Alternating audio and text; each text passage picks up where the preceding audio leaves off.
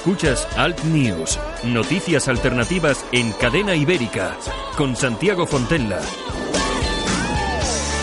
Buenos días, bienvenidos. Aquí estamos un día más. Esto es Alt News, noticias e información alternativas en cadena ibérica. Emitimos desde los estudios de la cadena en el País Vasco, en Bilbao. Saludos cordiales de Javier Muñoz, que está en la técnica, de todo el equipo y de este que os habla, vuestro amigo Santiago Fontella.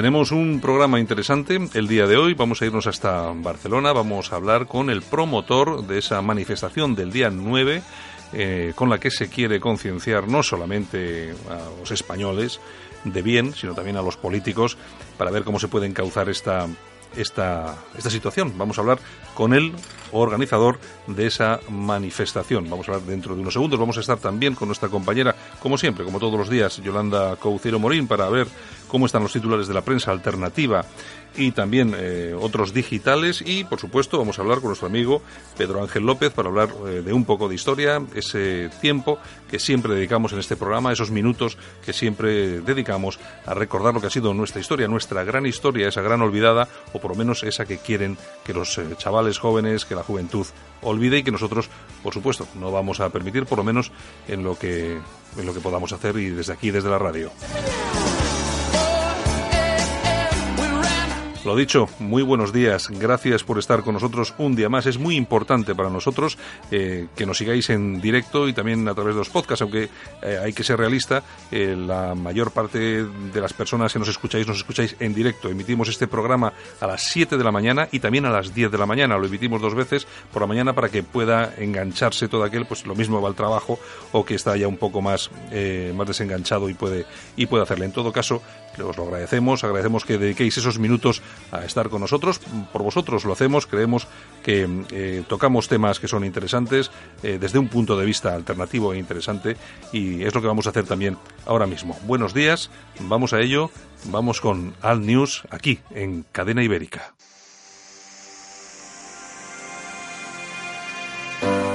Líderes políticos, líderes de la empresa, de la cultura, ¿qué piensan?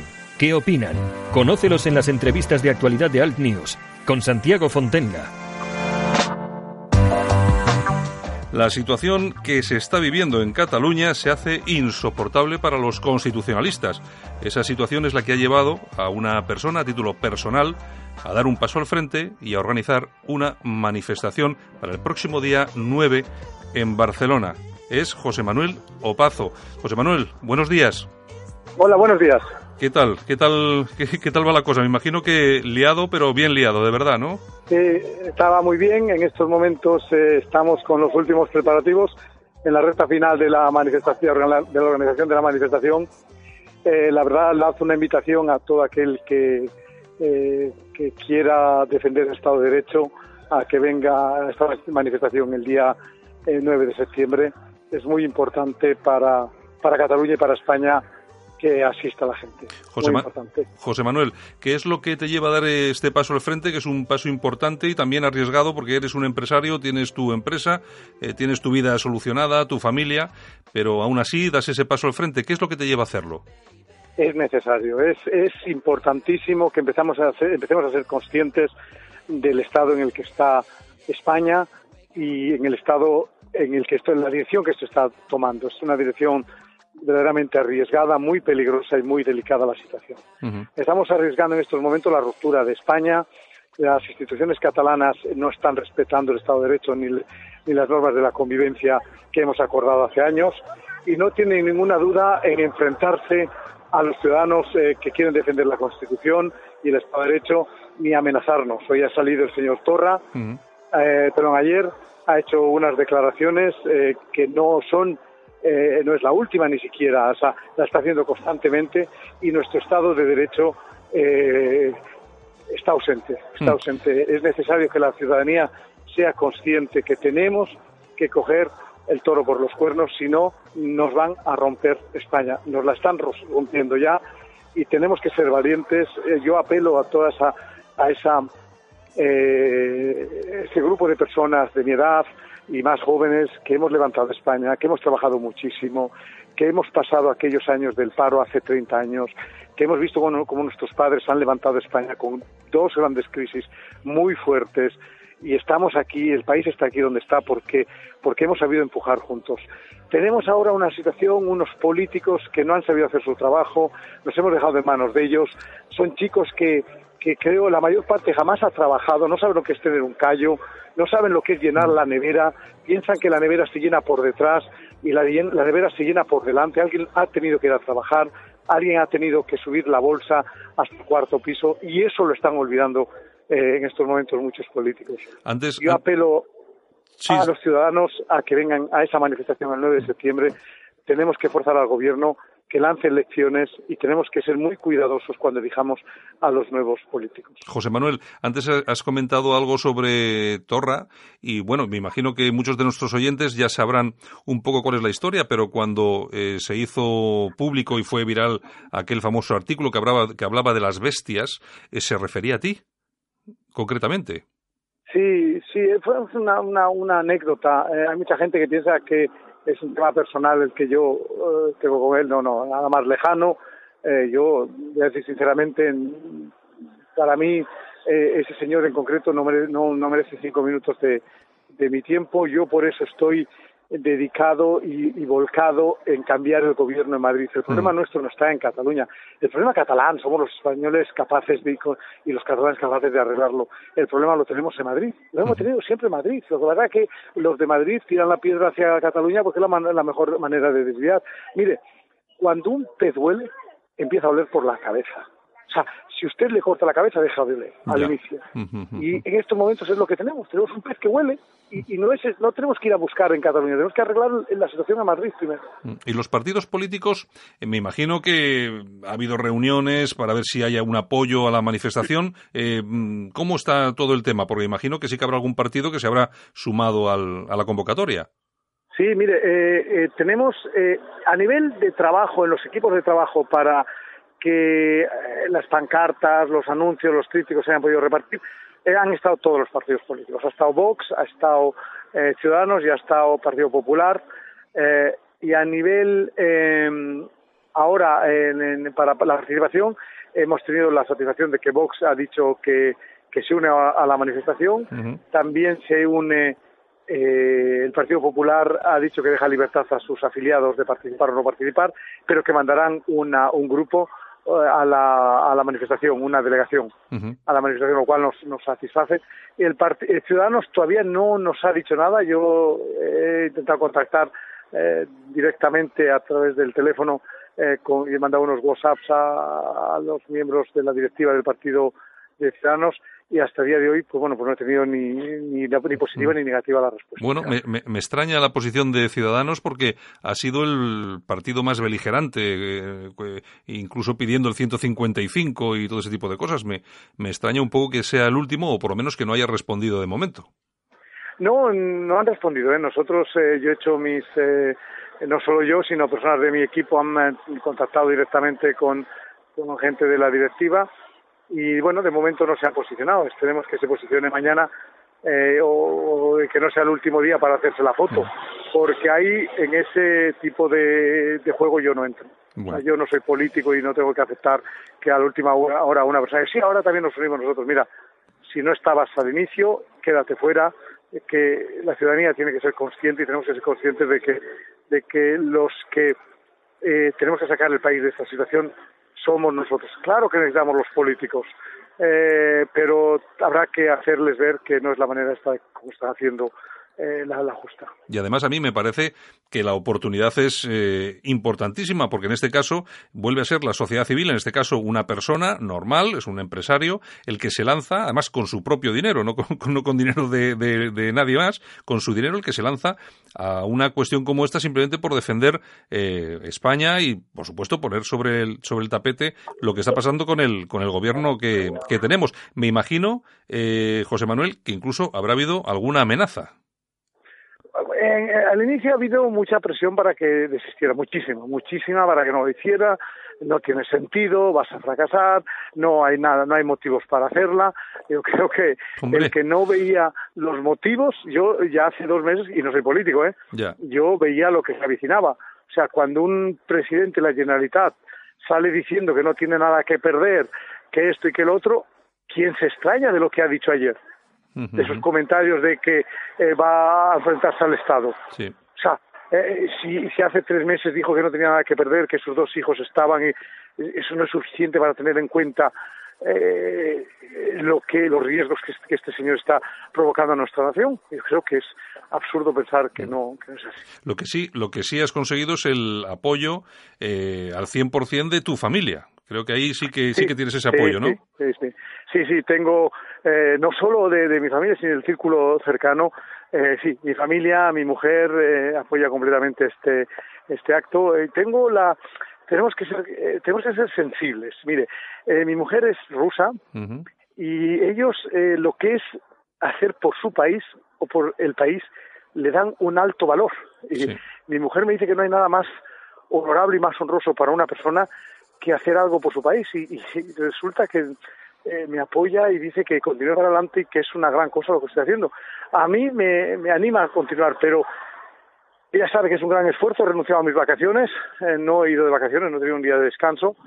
Llevo ahora mismo eh, eh, cinco semanas involucrado completamente en la, en la organización de la manifestación y, y, bueno, me queda, nos quedan los últimos días. Ahora mismo estoy en Madrid, estoy participando en varios programas de radio y de televisión que me han invitado y bueno, pues ahí yo creo, yo creo, José Manuel, que va a ser un, éxito, no un exitazo. Yo creo que, yo creo que la convocatoria está tomando un cariz especial, eh, se está colocando por encima de los partidos políticos, de las instituciones e incluso de organizaciones que sin ser estrictamente políticas eh, sí que tienen vinculación con algún partido. Creo que lo que se está consiguiendo, por lo menos es lo que se ve en las redes sociales, lo que comenta la gente, es que se, eh, se está colocando por encima de todo eso y yo creo que en un momento determinado os puede desbordar. Ojalá sea así, lógicamente sería sería grandioso porque esto o lo para la sociedad civil o no lo para nadie. Mire, yo apelo a todos, yo tengo 53 años, soy del año 1965, y apelo a todos los que hemos levantado España. Somos muchos, somos el País Vasco,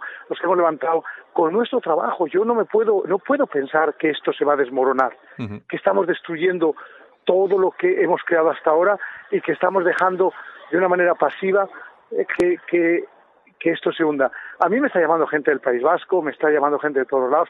Yo les voy a dejar, voy a dejar si me lo permite, mi número de teléfono, porque puedo, quiero facilitar a las personas que quieran unirse el que me manden, eh, por favor, un, eh, un WhatsApp eh, desde qué provincia quieren salir, pues si hay autobuses. Animo a que se junten en grupo y cojan un coche. Tenemos autobuses de varias provincias. Yo voy a dejar mi número de teléfono privado sin ningún tipo de problema.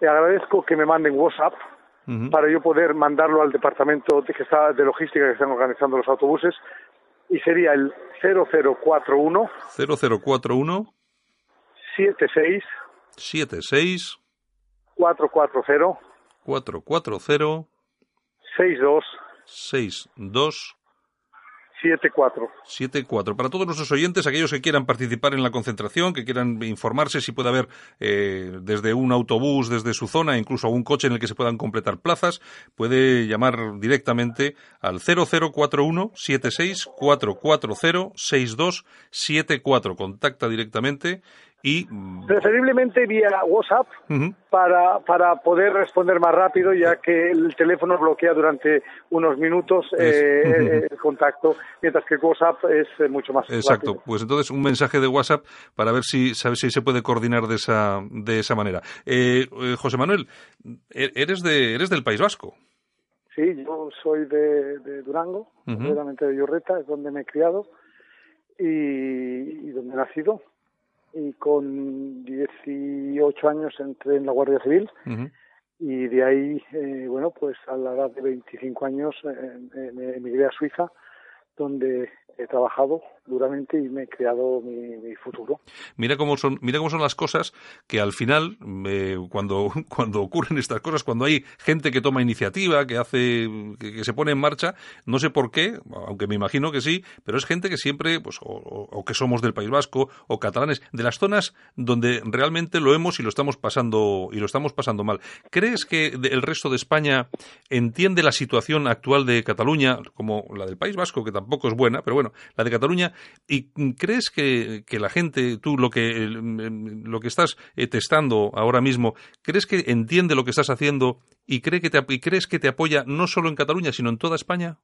Sí, sí, sí, sí, Mira, yo estoy recibiendo una cantidad de, mensajes de apoyo enorme. Mira, hoy me ha llamado un señor de Irún, un guardaespaldas de Irún, eh, un, eh, un, vasco con el nombre Iñaki, y me ha dado apoyo, me ha dicho que iban a ir ocho personas en una furgoneta y bueno, ha sido una conversación muy emocionante porque este señor eh, me ha ofrecido su apoyo y su, es una persona ya de 55 años y, y donde podía colaborar y le he dicho que, que en estos momentos la mejor colaboración es que asistan a la manifestación y que vengan los máximos posibles. Eh, Cataluña necesita apoyo, necesita ayuda del resto de España y necesita ayuda del resto de los catalanes. En Cataluña hay un enfrentamiento entre dos partes de catalanes unos que luchan por la, por la tolerancia y los otros que quieren imponer su deseo. eh, la manifestación del 9 de septiembre es muy, muy, muy importante porque eh, el 11 es la diada y nosotros queremos eh, dejarles eh, a ellos el, el mensaje claro de que somos muchos y que, y que estamos cerca de ellos, que no estamos contra ellos, que no, no, no, no son nuestros enemigos, son nuestros amigos, pero que se acuerden el día de la diada que no están solos, que Cataluña no es de ellos. Claro, porque ahora mismo, aquí. ahora mismo se está, se está vendiendo, desde, por lo menos desde el sector independentista, que ellos son Cataluña, cuando eso, aparte, no es cierto por, por, los datos de las próximas, los resultados de las propias elecciones, pero también por la, masiva asistencia de, de, la gente a las manifestaciones, concentraciones que se han producido pues en, en otras en diversas ocasiones. Y yo, a mí me gusta mucho la fecha porque el día 9 es día 9, lógicamente, el día 10, que es la cola de toda la información que va a traer esa manifestación tuya, que va a ser un exitazo, y el día 11 no van a tener más remedio cuando vean a su gente allí decir, bueno, es que efectivamente eh, aquellos que estaban allí antes de ayer eh, o eran más o eran tantos como nosotros. Yo creo que va a ser una imagen, va a ser, va a ser una, va a ser una imagen. Eso es lo que yo busco, eso es lo que yo busco, que ellos puedan decir antes de ayer estaba en la otra mitad de Cataluña. Exacto, exacto. Estaba en la otra mitad. O sea, no podemos olvidarlas porque no ha sido hace un año, ha sido hace dos días. Tenemos que conseguir demostrar que estamos aquí y que estamos vivos y que, y que somos Cataluña y que nos tienen que tener en cuenta y que no pueden decidir ellos solos. No podemos esperar a que sigan rompiendo eh, nuestras leyes y la Constitución y más derechos y más para volver a salir. Tenemos que estar antes de que lo hagan en la calle, recordándoles pacíficamente que somos muchísimos, muchísimos pues no hay excusa, no hay excusa para no asistir todo el que el que pueda, y en Cataluña el que pueda desplazarse, por supuesto, porque esta concentración, esta manifestación está por encima de los partidos, de las siglas, la convoca un hombre, un hombre solo, uno de esos eh, valientes solo ante el peligro, en esta ocasión nunca mejor dicho, va a salir todo, va a salir todo estupendo, José Manuel, va a ser un exitazo y yo me voy a alegrar mucho porque me encanta que haya personas valientes que den un paso al frente, que se arriesguen, incluso que, que arriesguen su propio patrimonio y que lo hagan por España, que al final es lo, único que importa. José Manuel, un abrazo, muy, un abrazo muy fuerte. Dime, dime, perdóname. yo quería decir último, el último mensaje. Esta manifestación, eh, hay personas del Partido Socialista que lo interpretan como un ataque a ellos. Yo quiero dar una explicación. Este, esta manifestación no es contra nadie, y mucho menos contra el Partido Socialista, claro. ni mucho menos. Creo que comulgan conmigo la mayor parte de los socialistas cuando ven que esto que está haciendo Sánchez no es socialismo, esto no es socialismo. Mm. Y cuando entienden que no se puede permitir que un señor haga pactos con personas que hasta hace poco han estado pegando tíos en la nuca a otras personas de su propio partido. Creo que comulgan con, esos socialistas y por eso apelo a ellos, eh, dentro de ese sentido socialista y de un partido socialista fuerte, que salgan a la calle y que le pidan a Sánchez que rompa esos pactos. Y si sale elegido el Partido Socialista, bienvenido sea, bienvenido sea. Y ya se buscarán pactos entre los constitucionalistas. Pero esto que está sucediendo es indecente. Tenemos que recuperar la dignidad y exigirlos a, los partidos políticos, políticos que no traspasen esas eh, líneas rojas. Aunque fuera el Partido Popular o fuera Vox, es igual, sea el que fuere, hay que dejar decirles que saldremos a la calle. O sea, no vamos a consentir que esto lo haga nadie. Evidentemente hay partidos que es impensable que esto lo hagan. El Partido Socialista siempre se ha movido eh, con el señor Sánchez en terrenos muy resbaladizos mm, y bueno, pues ha caído en la trampa, ha caído en la trampa. Bueno, pues esperemos que ese 9, ya te digo, ese día 9 sea un exitazo. Te lo deseo de, corazón, como te decía. Y bueno, estaremos en, en, contacto porque me imagino que pues todo esto pues traerá su cola y yo creo que si te viene bien pues lo podremos comentar aquí en Cadena Ibérica, ¿de acuerdo? Encantado con usted, encantado de tratarlo con usted. un abrazo. Muchas gracias por la entrevista y un fuerte abrazo. Un abrazo muy fuerte. Hasta luego. Adiós, igualmente. Hasta luego.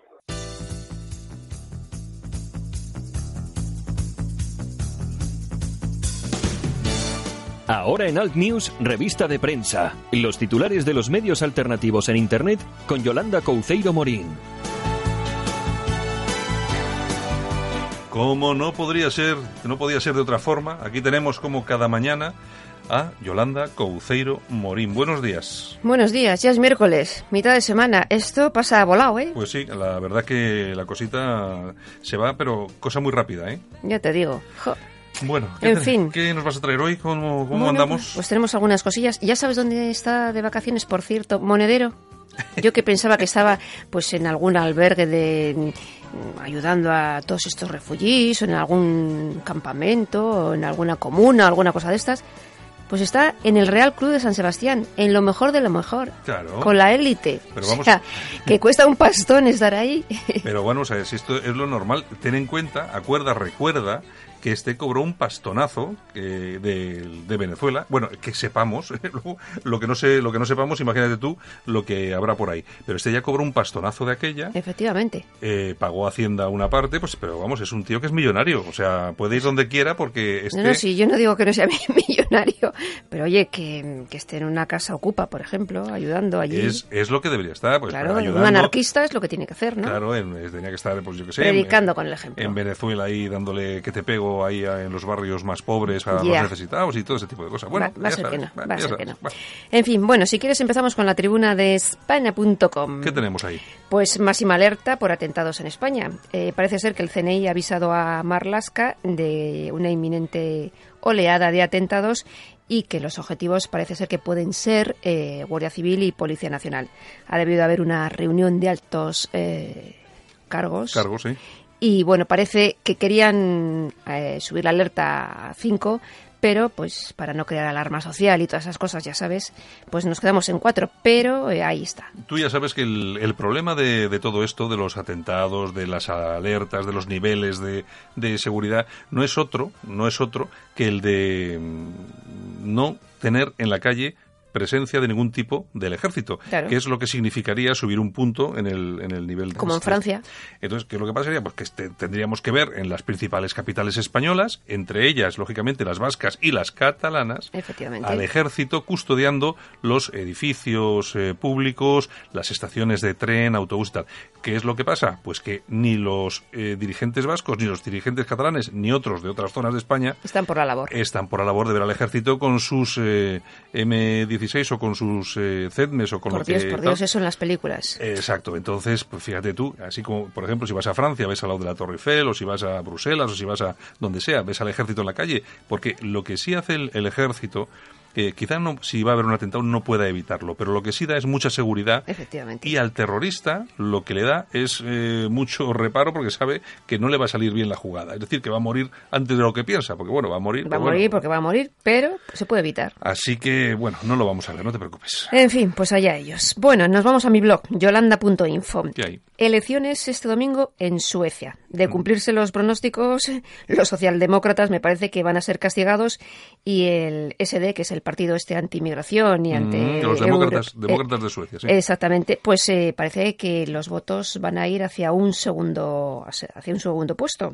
Bueno, ya es, bueno es lo que está pasando en toda Europa tampoco nos vamos a extrañar no no porque es lo que está es lo que está sucediendo bueno ha, habido de, hecho ha habido una encuesta eh, que ha hecho la cadena pública sueca SVT que dice que el 58% de las condenas por violación son de extranjeros. El 58%. Y el 80% de las denuncias. Y las denuncias. Son de extranjeros. Es que, claro, al final, ¿qué es lo que pasa? Que la gente, eh, los ciudadanitos, se sienten absolutamente desamparados, solos, y ¿qué es lo que hacen? Pues bueno, votar a aquel que, que, puede en un momento determinado hacer algo para ayudarles. Tú fíjate que hoy se veía un vídeo de Salvini, eh, en un pueblo, no sé exactamente, un pueblo italiano, ahí estaba, pues me imagino, pues no sé si haciendo una visita de gobierno o simplemente estaba eh, haciendo alguna otra cosa, bueno, lo que sea, eh, la cuestión es que había mm, cientos y miles de personas en la calle y le aplaudían. Y tal sí, sí, sí, mm. Es decir, mientras la información que nos llega a nosotros es absolutamente cocinada y sesgada, diciendo mm. que este tío es un criminal que secuestra inmigrantes, resulta que su pueblo lo está apoyando a tope. y está pasando en toda Europa. Y eso está pasando en toda Europa, porque al final quien te defiende Mm. quien por lo menos, quien dice, oye, el trabajo es primero para los españoles. Bueno, que, que, de hecho eh, en Suecia eh, la economía va estupendamente, pero los partidos que van a, liderar todo esto son los partidos anti-inmigración. La campaña se ha, basado, se ha, basado, en la inmigración, porque es, un problemón. Claro, pero si al final vamos a ver, al final puede ir todo muy bien. Es decir, tú puedes tener ahí trabajo, tú, vale, bien, y, y, si, y si luego no tienes seguridad... Efectivamente. Vamos a ver, sin, sin, eh, sin seguridad no hay libertad. Tú, tú puedes cobrar el sueldo que quieras. Si no hay libertad, no te vale absolutamente para nada. Eso sí, los que son multimillonarios viven en sus villas y tal y cual, alejadas de, del mundanal ruido y de la realidad, pero es que no es el caso. El caso es del que trabaja, del trabajador medio. El curre la que se levanta todos los días a trabajar y tiene esos problemas. Exacto, que puedes ganar. Mm. Los sueldos en Suecia, imagínate, tienen un nivel. Claro. Pero ¿y de qué te vale si estás en tu barrio y, pues violan a tu hija, o, mata, o violan a tu mujer, o matan a tu hijo? Pues de nada. Así que en Suecia les va a pasar como en Noruega o Dinamarca, que están gobernando con partidos eh, anti-inmigración. y en Austria. En Austria y, en, muchos sitios. En, Holanda, imagínate tú cómo está el claro. de subiendo. Bueno, y en Italia, fíjate. Sí, sí, está arrasando. Bueno, pues nos vamos a Rambla Libre y seguimos con, elecciones. Alternativa por Alemania supera a los socialdemócratas. Eh, sondeos de INSA para el diario Bill, eh, pues dice que los tiempos del S, el CSU y el SPD pues eh, tocan fondo porque parece ser que Alternativa por Alemania va a ser la segunda fuerza. O sea que va a condicionar mucho la política alemana porque en octubre hay elecciones en Baviera. Hombre, yo me imagino que las encuestas están dando ahora mismo creo que estaban dando un 17% a la FD. Así que me imagino que sí, que en un momento determinado se puede convertir en ese eslabón eh, que es eh, del que dependa el gobierno alemán. Lo que pasa es que luego, como toda esta gente que van de demócratas, mm. eh, como luego siempre les da, mm, hagan lo que hagan, imponer los, los cordones sanitarios famosos. Efectivamente. Que bueno, lo, mm. mismo se lo pones a la, a la llamada extrema derecha, que tampoco es extrema derecha, pero también se la impones, por ejemplo, aquí al PP. También. Aquí ha habido un pacto del Tinel que, mm. en el que eso era un cordón sanitario para, para que el Partido Popular no pudiera gobernar, no apoyarle en los ayuntamientos, etcétera. Es decir, que vamos a ver, aquí el problema, yo siempre lo digo, el problema no es, no, no es, no son no son las cosas que se dicen, cómo se dicen, las soluciones que se intentan implementar. No, no. El problema es quién lo dice, cómo lo dice ¿Y quién, ¿Y quién, es el que intenta implementar, implementar la solución? Si es un partido de derecha, si es un partido liberal, si es un partido identitario, inmediatamente es no. No, pero es que al final eh, lo que decimos muchas veces no, ya no es eh, ser de derechas, de izquierda, es que al final es sentido común. O sea, ¿qué es lo mejor para mi casa, para mi familia, para mi país?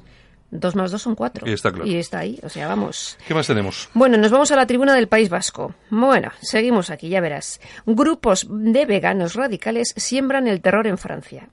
Ahora les ha dado a estos del marxismo cultural impulsar todo lo que hace la izquierda y están atacando pues eh, carnicerías en, en Francia, pero no te creas que con pinturas, o sea, con pedradas, o sea, están destrozando. Y el presidente de los carniceros eh, franceses ha dicho que esto o se acaba o se acaba, porque las agresiones cada vez son peores. es que esto de los veganos, los... Eh, pues ya no vamos a poder comer carne, es que esto es alucinante. o sea, esto es una cosa. Luego serán las pescaderías. Pero bueno, si a mí me da igual lo que coma cada uno, a mí que me parezca ridículo, que me parece... esto es de... me, parece ridículo totalmente, pero bueno, ahí cada uno, cada uno come lo que Ahora, que resulta que, atenten contra las carnicerías, como te salga el carnicero con el machete... Y, vaya a la frutería y ya verás lo que te va a pasar. es, que... es, que... al final es igual que el, que el programita este de nuestro amigo el Guarán Wyoming, que, ha que, ha sacado a Franco del... En un ataúd Es que al final al final están tensando tanto la cuerda Que va en final, contra por claro, ellos. un tarao, un tarao, un día va a haber un tarao que se lo va a encontrar por la calle y, y- y va a pasar una desgracia. Efectivamente. Porque claro, hay gente que no, vamos, a- es, no, es que es todo humor, ya, pero es que, Hay que respetar. pero es que hay gente que no entiende ese tipo de humor. ¿eh? Hay gente que no entiende ese tipo de humor y entonces pues mm, puede provocar un problema. Y bueno, esperemos que no pase, pero ya te digo, están tensando tanto la cuerda. Que tanto, puede haber, puede haber. Y es lo que pasa, lo que estamos comentando, esto ahora de los veganos. Si tensas la cuerda, un día te vas a encontrar con un carnicero que, va a sacar el machete y va a hacer una y va a provocar una desgracia. Bueno, en Pues fin. es que es lógico, que cada uno coma lo que le dé la gana. O sea, es que es alucinante. Bueno. pues no vamos a casoaislado.com, ese nombre que tanto te gusta. Sí. Bueno, no queremos que vivir en Europa sea como vivir en África o en Oriente Medio. ¿Quién ha dicho eso? Pues no así tengo- habla el, el primer ministro checo. André Babis, que ha dicho pues que los habitantes, eh, lo que hablábamos ayer eh, de Chemit, que se han manifestado este Sí, fin de semana, sí, sí. pues que hacen eh, lo correcto manifestándose contra la inmigración, porque dice que tenemos que luchar por nuestros valores y por nuestra cultura. Pero si la cuestión es que además, en esa manifestación, que yo, lo que comentábamos, ¿no? Que decían, no, es que hay nazis. Bueno, en, en principio, y todavía no he visto Yo no he visto fotos. Todavía no he visto fotos con nazis con el brazo en alto y las esvásticas y tal y cual. Lo que sí he visto es un montón de gente de todas las edades y toda condición, con retratos de las chicas violadas y asesinadas, de los chicos asesinados, eh, eh, golpeados por la marabunta eh, De extrema izquierda. de, de extrema izquierda o de la, de la marabunta Mm. refugií. Eso es lo que he visto. Y al final lo que pasa es que lo, lo bonito es decir que son de extrema derecha, son nazis para crear alarma social, para que las personas... Porque ellos se piensan que la gente sigue pensando como hace 5 o 10 años, que digo, no, este es nazi y ya no quiero saber nada de él. No, no, No, no, si es no. que eso ya no, eso ya no... eh, sí puede llegar pues alguno que sea un poco ignorantón, pero el que piensa por sí mismo, el que está en las redes sociales, el que está en Internet, pues sabe perfectamente que eso no cuela así. Es que al final, lo que decías antes, eh, vamos a tener un problema grave y cada vez se va a manifestar más gente y va a haber oleadas de manifestaciones, pues eso, en Alemania, en Austria, en Polonia, en Suecia, en Italia y en España. Así va a ser. Bueno, espera un segundito que volvemos ahora mismo, ¿vale? ¿Vale? ¿Busca servicios de conserjería para su comunidad? LVT Iberia pone a su disposición los mejores profesionales. Contrate nuestros servicios y nunca más tendrá que preocuparse por bajas, absentismo laboral, suplencias. Adaptamos nuestro presupuesto a sus necesidades. Llame ahora y pida su presupuesto sin compromiso en el 91 724 23 92 o hágalo cómodamente a través de nuestra página web www.lvtiberia.com. LVT Iberia. Siempre seremos parte de la solución.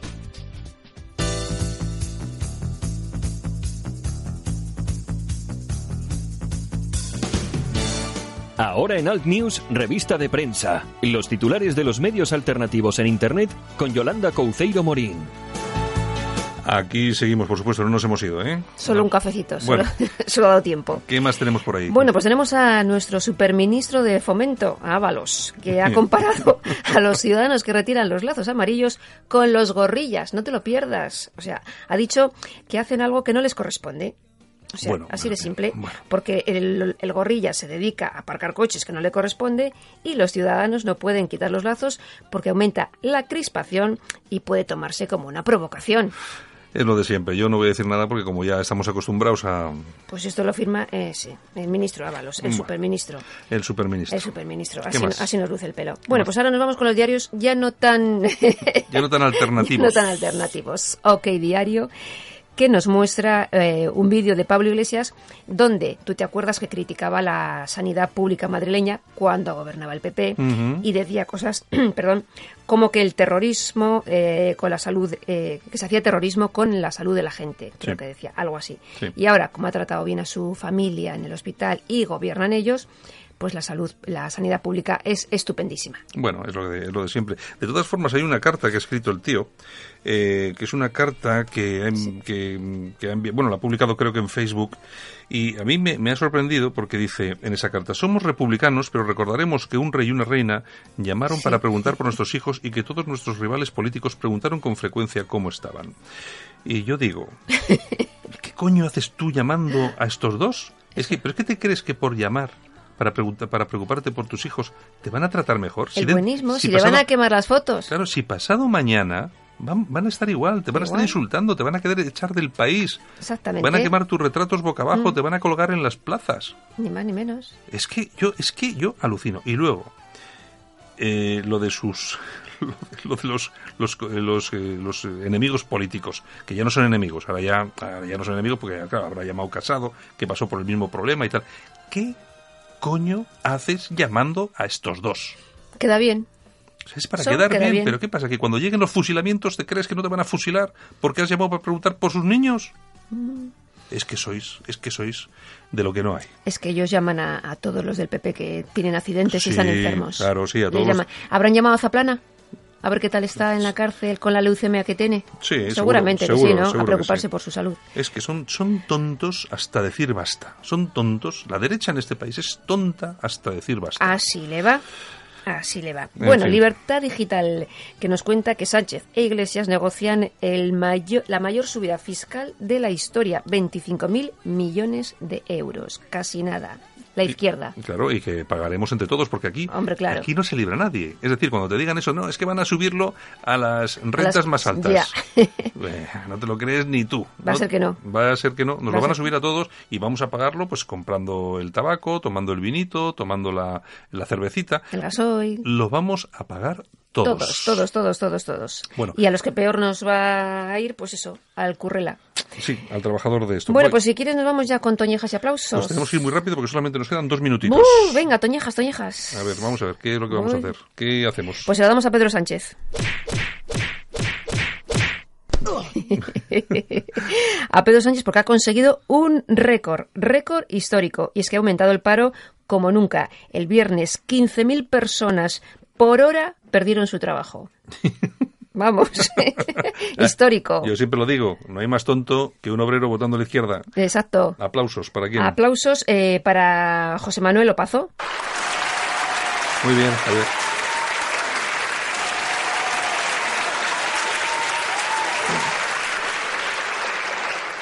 Bueno, ¿y qué más? Pues eso para José Manuel Opazo, que creo que la has entrevistado, eh, y porque le llaman la bestia española. Ya sabes que va a patrocinar la manifestación que en Barcelona se va a celebrar el domingo y que espero que acuda a, pues eh, muchísima gente. Yo, Desde que- aquí les apoyamos. Es que vas en un avión, como no lo ponen en castellano, protesta, pones una queja Y te llaman la bestia española. y te, y te salta el politicucho de turno a El llamarte, torra. a llamarte, a llamarte eh, bestia. Yo es que alucino. Pues ya ves, la bestia esta- española y por ahí tenemos a la mujer más franquista de España. Los motes continúan. Pues bueno, pues nosotros que nos vamos y mañana seguimos con la jugadita, si te parece. Muy bien, besitos para todos. Pues venga entonces, Yolanda. Chao. Hasta luego. Hasta luego.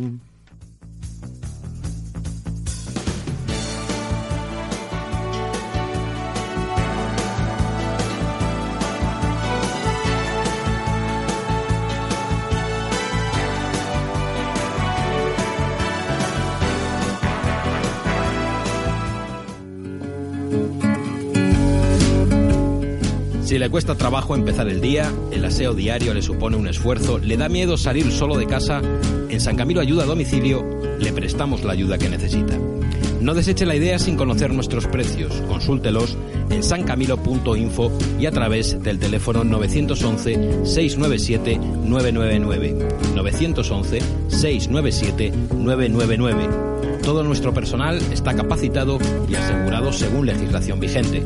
San Camilo ayuda a domicilio. Llame y déjenos echar una mano. Alt News. Información y opinión diferentes. Analizamos la actualidad desde otro punto de vista.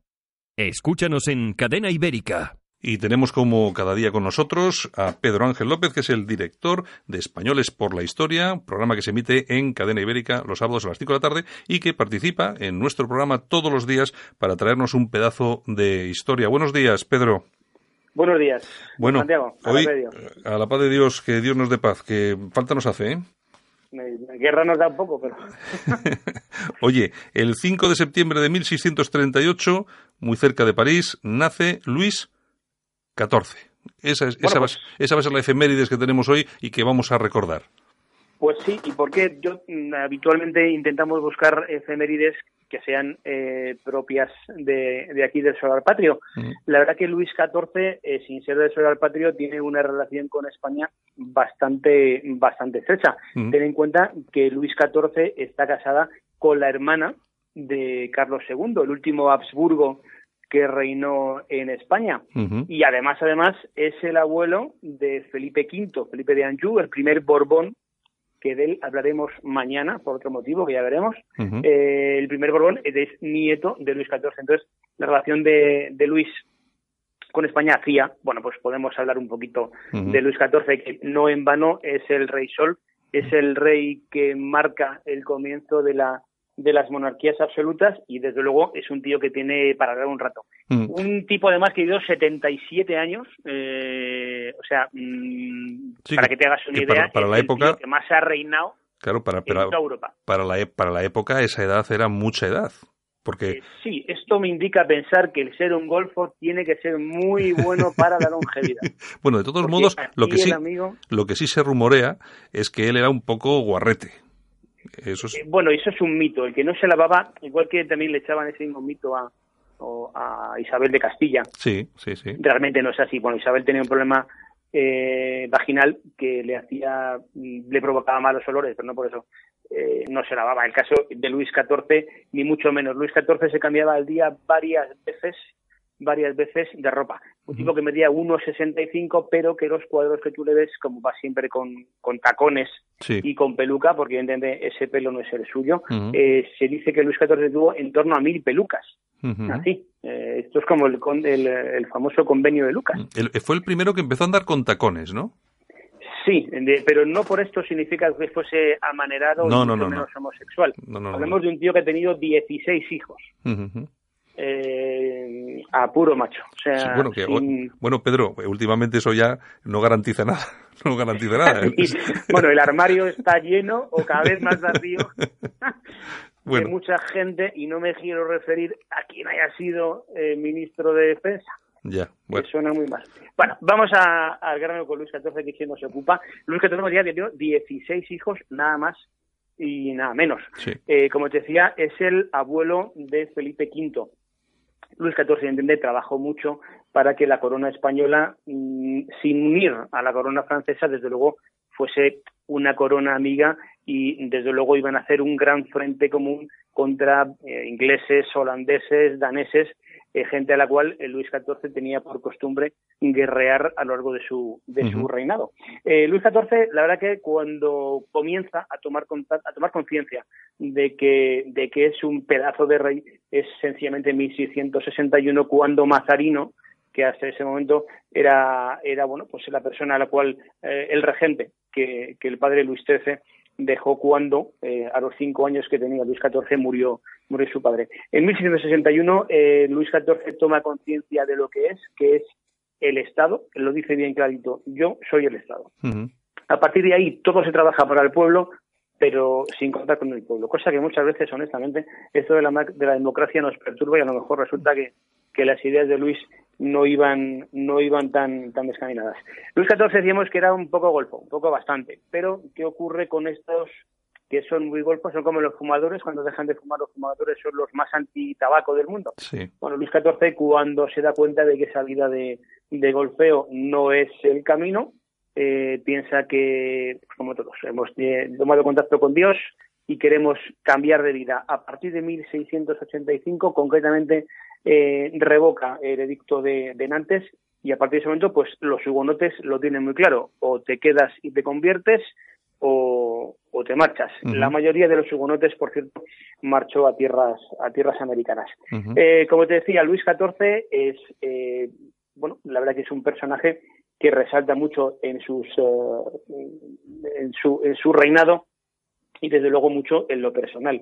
A mí me parece un tío que cuando murió su mujer, Teresa de Austria, eh, la frase que les, que les comenta a sus eh, bueno, a, a la gente de su entorno fue este es el primer disgusto que me ha dado Teresa. Esto, mm, esto que te cuento es el Evangelio, lo que no sé si lo dijo Luis XIV con cierta sorna o lo dijo convencido. Mm, Bueno, lo diría, lo diría convencido. Eh, Pedro, eh, ¿qué tiene que ver eh, Luis XIV con el nombramiento de Felipe V? Pues mira, Luis XIV tiene muy claro que puede conseguir que España sea un reino, no te digo el mismo reino porque hay un pacto para que no se puedan unir ambos, ambas, ambas coronas, la corona de Francia y la corona de España, pero claro que Luis, Luis XIV intrigó lo suficiente como para que eh, Felipe V fuese nombrado rey. Ten en cuenta que cuando Carlos II eh, estaba previsto que se iba a morir en breve, puesto que era eh, una persona pues con grandes, una persona enfermiza con grandes enfermedades, que de hecho le a la tumba a temprana edad, el resto de, de, naciones, Inglaterra, Holanda, todas estas intentaron conspirar para poder tener ellas, eh, ser ellas las que se adueñasen del reino. Es decir, igual que eh, Francia nos encasqueta a Felipe V, eh, pues los, los, los, los, holandeses, los británicos, querían colocar a uno suyo. Al final todo esto llega a, a oídos de Carlos II y lo que hace Carlos II es sencillamente en su testamento en su testamento nombra a Felipe V como su heredero universal. Por este motivo, Felipe V entra como eh, reina en España como, como, nuevo Borbón, como nuevo rey, eh, como nueva dinastía borbónica. Sí es cierto que esto nos genera una guerra durante unos años entre diferentes naciones, por un lado Francia y España, por otro lado Inglaterra eh, y Holanda, porque todo el mundo al final quería hacerse con la tarta, con esa vaquilla que era el Imperio de España. Ten en cuenta que estamos hablando de que en ese momento el Imperio español es el más grande del planeta. No hay otro por encima del ni británico ni de absoluto. Oye, Pedro, ¿a él por qué se le llama el Rey Sol? Buena pregunta. Es lo que te está diciendo. Eh, la primera frase es que yo soy el Estado. En este caso de Luis XIV no es como el, el caso de Felipe II, que en ninguna parte de su imperio se ponía el sol. No, él era el sol porque él es, él es el único, él es el que reina. Todos los demás centro. es como la Tierra. Todos tienen que orientar, eh, eh, orbitar, los planetas orbitan alrededor del sol y todo el mundo tiene que orbitar alrededor de Luis XIV. Por eso Luis XIV es el rey sol. Con esa, con esa disposición, esos cambios que has comentado antes, eh, este, lógicamente, porque hemos conocido reyes que han sido muy queridos por el pueblo y otros que no lo han sido tanto. Eh, ¿En este caso era un, era un rey, fue un rey querido por el pueblo o no? Pues mira, yo te voy a decir mi opinión. Eh, cuando la bolsa suena, todo va bien eh, ten en cuenta que Luis XIV eh, está reinando en, una, en un país en el cual tiene una época de bonanza, no hay ningún problema, y luego tiene una crisis económica importante. Lógicamente, la última etapa de Luis XIV no fue de las mejores y sí se pudo convertir en un rey un tanto odiado. De hecho, hubo varias revoluciones que tuvo que acallar, lógicamente, a fuerza de fusil. Eh, una anécdota, por ejemplo, del por qué se piensa que Luis XIV eh, tuvo esa conciencia de ser el rey Sol, eh, de que el Estado fuera él. Cuando fue niño hubo una pequeña revolución en París, el populacho entra en palacio, entra incluso en, la, en, el dormitorio de, Luis XIV, Luis XIV se hace el dormido, oye cómo pasan pasa el populacho, como te decía, ese dormitorio, no le hacen nada, por supuesto que no. A partir de entonces, Luis XIV tiene miedo a la plebe y tiene conciencia de que la plebe no vale para tomar decisiones estatales, ni mucho menos aunque sea en su beneficio. Para eso está él, para tomarlas. Puede ser que ese fuera el detonante para ser el rey sol. También te digo una cosa, Luis XIV nació, ya nació con dos dientes. Esto muchos tomaron en, el, en la corte que era una, algo premonitorio de lo que iba a ser en, a posteriori. Sí, sí. Oye, eh, Pedro, eh, en España, eh, desde tu punto de vista, no sé, ¿cuál ha sido el rey más querido por el pueblo? Si es que eso se puede medir de alguna forma. El rey más querido por el pueblo, pues fíjate, podría ser Alfonso XII, eh, podría ser Carlos III. Carlos III es que le conocen como el, mejor alcalde de Madrid. Sí. El resto de reyes yo creo que no tiene conciencia de, de rey. Quiero decir que entonces la política del rey no salpicaba al pueblo en forma de hemos hecho carreteras, hospitales, eh, hemos llevado la fibra a todas las casas. Yo te diría en España, yo me quedaría con, eh, con Alfonso XIII, Alfonso XII, perdón, digo como popular, no que a mí particularmente me convence. Sino como popular, pero como querido para el pueblo, Alfonso XII o Carlos III. Desde luego sí te puedo decir quién es el más odiado para todo el país, para toda España, eh, en su momento y ahora. ¿Quién? Pues sin duda ninguno, Fernando VII.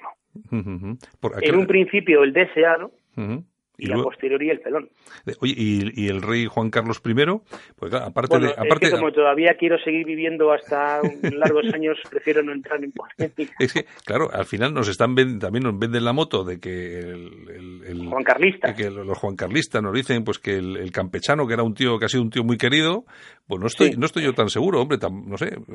Bueno, yo creo que mucha gente, tú cuando te casas con tu mujer la quieres mucho, eh, pasa un tiempo, tu mujer eh, un día te coge dinero de la cartera, se lo gasta en la máquina, otro día la encuentras en un local y otro día se ha ido con otro. Coño, si la he querido mucho, sí, pero mm, el amor se acaba cuando los actos de uno o de otro hacen que se acabe. Está claro, está claro. Eh, el caso de Juan Carlos va por ahí. Yo creo que una cosa te digo, el rey Felipe VI no tiene muy mala prensa entre el pueblo. Cierto es que el pueblo es bastante sumiso. Acuérdate de aquello que hacía Stalin arrancándole plumas a un pollo y después metiéndose el bolsillo, la mano en el bolsillo, sacando un, puñado de grano, se lo pone al, al pollo y el pollo vuelve después de haberlo desplumado. Quiero decir que el pueblo es así de simple. Así de simple, efectivamente. Pedro Ángel López, que es el director de Españoles por la Historia, que se emite aquí todos los sábados en Cadena Ibérica. Siempre nos da, todos los días nos da una pequeña lección de historia con esas anécdotas, esas cositas que son interesantes y buenas de saber y recordar, porque hay muchas veces que perdemos eso de la memoria histórica, ¿eh, Pedro? Hay que tenerlo presente, pero, pero, pero, pero la de verdad. ¿eh? ¿Sabes qué pasa? Que estos tienen, trabajan con disqueteras. Sí, ¿no? Nosotros estamos en USB y vamos un poquito más arriba. Eh, la memoria, la memoria histérica, eh, la única forma de combatirla es a base de que medios de comunicación alternativos, como es el caso que nos ocupa, eh, bueno, pues eh, nos intentan eh, traer la realidad de lo que ha sido España. A mí yo te digo una cosa, España es un, como decía Mariano, España es un gran, una gran nación. Pues España puede que sea una gran nación ahora, desde luego en el pasado lo ha sido. Entonces lo que no podemos es mentir a los españoles de hoy del pasado que hemos tenido. Ahora seremos más o menos gilipollas, no lo sé. Si te digo, el pasado nuestro es glorioso y desde luego hay que recordar a esas personas nosotros, eh, como el programa de españoles, hablamos no solamente de, militares, de políticos, de, eclesiásticos, de, ingenieros, de inventores, de filósofos. Es que España ha dado, eh, ha dado de todo. Efectivamente. Entonces, esto la gente lo tiene que conocer. Pues nada, pues nosotros lo seguiremos recordando aquí en Cadena Ibérica y también en tu programa, Pedro. Oye, pues muy bien, un, abrazo, mañana más. un abrazo muy fuerte y hasta mañana. A vosotros. Venga, hasta luego. Hasta luego. La música en sus protagonistas los genios que se esconden tras los éxitos musicales de los 80 y 90. El dúo Soft Cell se formó en la ciudad de Leeds, en Inglaterra, en octubre de 1979 por Mark Almond y Dave Ball estudiantes de arte que producían música para representaciones teatrales. En 1981 lanzan el sencillo Tainted Love que los llevó a la fama. Ese mismo año lanzaron su primer álbum Non-Stop Erotic Cabaret, que también fue un éxito de ventas. En 1982 lanzaron el álbum de remixes Non-Stop Ecstatic Dancing. En el 83 editaron eh, The Art of Falling Apart y en diciembre de ese mismo año, por problemas internos, el grupo se disuelve. En 1984 se lanzó This Last Night in Sodom sin que existiese ya Soft Cell. Después de su desaparición, Mark Almond inició su carrera solista y Dave Ball participó en algunos proyectos musicales, pero sin la fama de su ex compañero de grupo. En 1991, Soft Cell se reunió brevemente para regrabar algunos de sus éxitos, como Tainted Love. En el año 2001, sus integrantes activaron el grupo, recomenzaron sus conciertos y en 2002 fue lanzado su primer álbum en 18 años, titulado Cruelty Without Beauty. En el 2003 fue lanzado el álbum Live, de lo que fueron sus conciertos para promocionar Cruelty Without Beauty, y el 18 de agosto, es decir, hace unos días, publicaron un nuevo tema, Northern Lights, después de 15 años sin publicar absolutamente nada. Tal día como hoy, 5 de septiembre de 1981, Sopfell lograba colocar su tema Tainted Love en el número 2 de las listas británicas.